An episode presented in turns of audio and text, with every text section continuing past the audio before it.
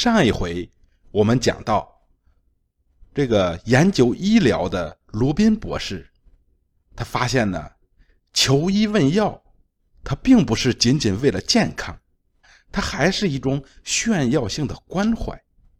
发现这个之后呢，他得出个结论，就是我们的大脑中有很多隐性的动机，就是这些隐性动机，它是实实在在的存在的。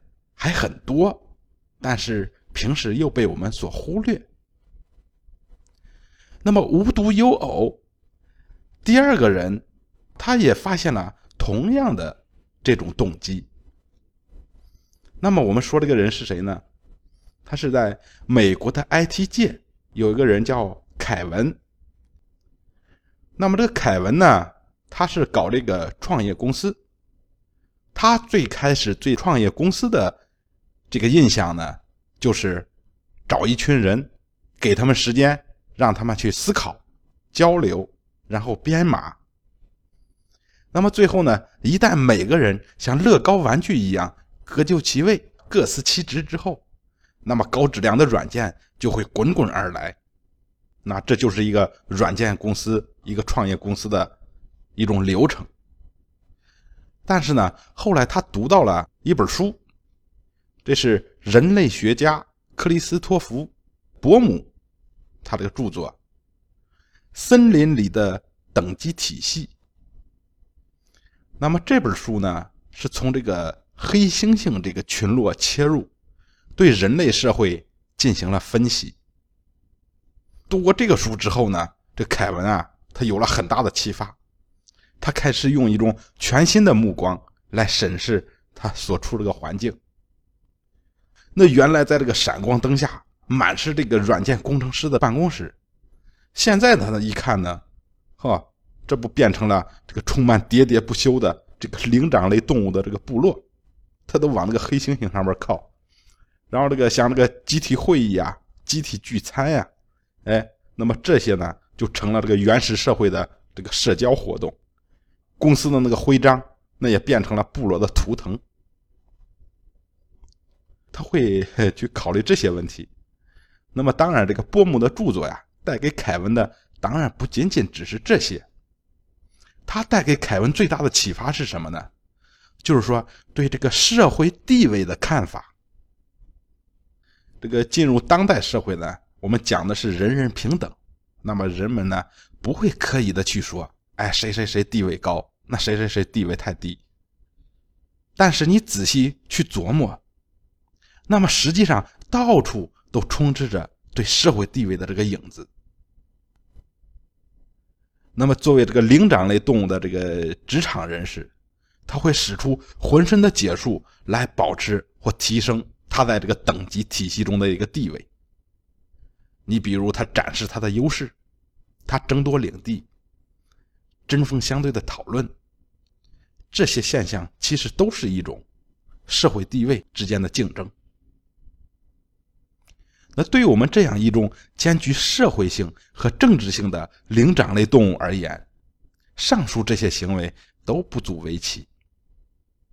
但有趣的是呢，哎，人们会用一种临床的业务术语对它进行包装，它掩饰这其中蕴含着的这种社会竞争。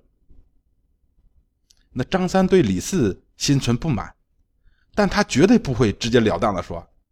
哎，那李四挡住了我的道而是会说呢，说那李四啊，他不够关心客户。哼，那人们呢不会公开去讨论敏感的话题，像我刚才说的，谁谁谁社会地位高啊，谁谁谁社会地位低。哎，但是他却会用这个委婉的语言，你比方说，哎，像经验呀或者资格啊，哎，用这些术语，然后对他进行。哎，这个层层包装之后，那么再加以讨论。其实他讨论的本意还是社会地位。那言下之意是什么呢？就是人们在思考或交谈时，一般呢不会刻意的强调社会地位，但是我们所有的人都会本能的这么去做。事实上。我们所有人难免都会有私心，但是我们不会公然去承认，甚至啊，对自己也不例外。啊，这一点很奇怪。既然此类动机这么重要，那为什么我们会对它熟视无睹呢？那生物老师告诉我们，人是竞争性的社会动物，各种本能无所不能。老师还告诉我们，这个意识是可以为我所用的，因此这个意识啊也会逐步的提高。所以，对于这个最深层次的生物动机，我们具有超强的意识。但是大多数时候啊，我们似乎存心这个置之不理。这并不是因为我们的内心啊无法感知这些动机，相反，我们所有人都知道这些动机是存在的。但是这些动机会令我们感到不安，于是我们就在精神上退缩了。我们的大脑呢，哎，有意的就替我们进行了掩饰，就它掩饰住了。那人类呢，不仅是一种能够依靠这个隐性动机形式的物种，而且呢，这也是人类的天性使然。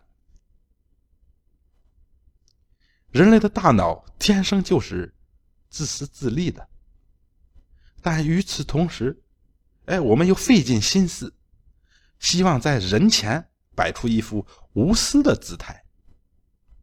那为了不让其他人发现我们真实的动机，我们的大脑常常把握这个真实的我们，也就是说有意识的这个心理，隐藏在黑暗之中。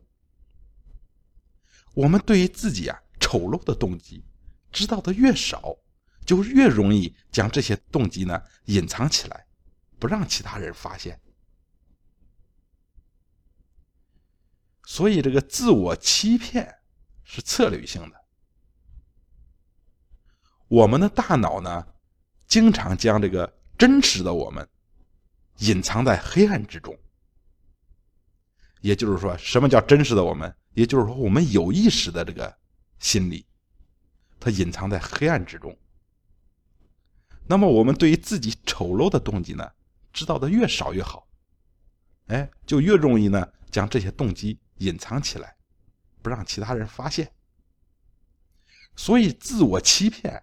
是策略性的，哎，哪怕我们的行为令人不齿，但我们的大脑通过运用这一策略呀，使我们表面看来仍然的非常友善。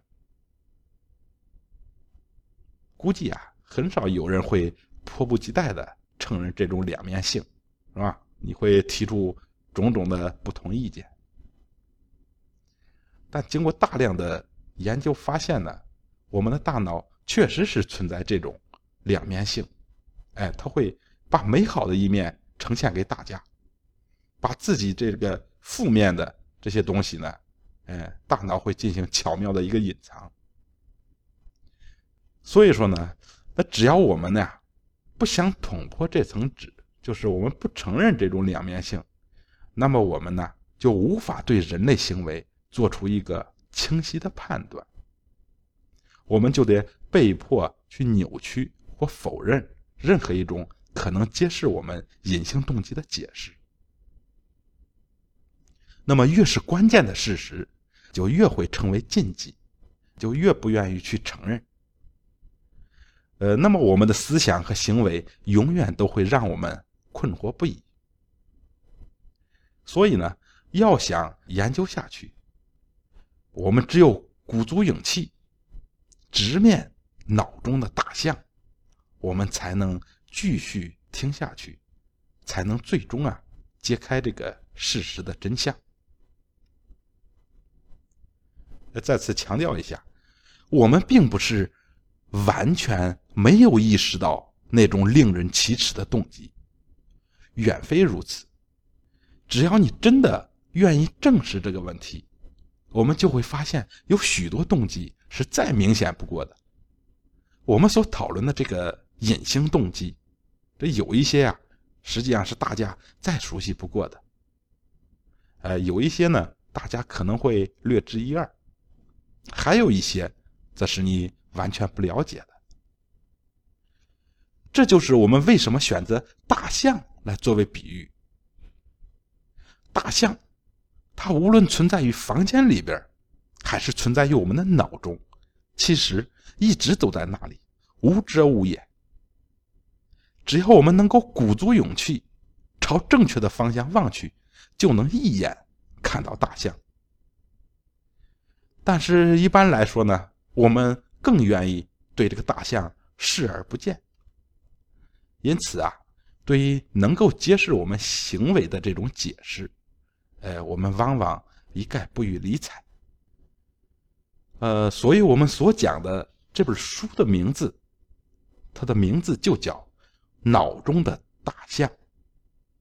那么前面讲的两位人物，凯文和罗宾，就是本书的两位作者。凯文全名叫凯文·希穆勒。呃，罗宾全名呢就是罗宾·汉森。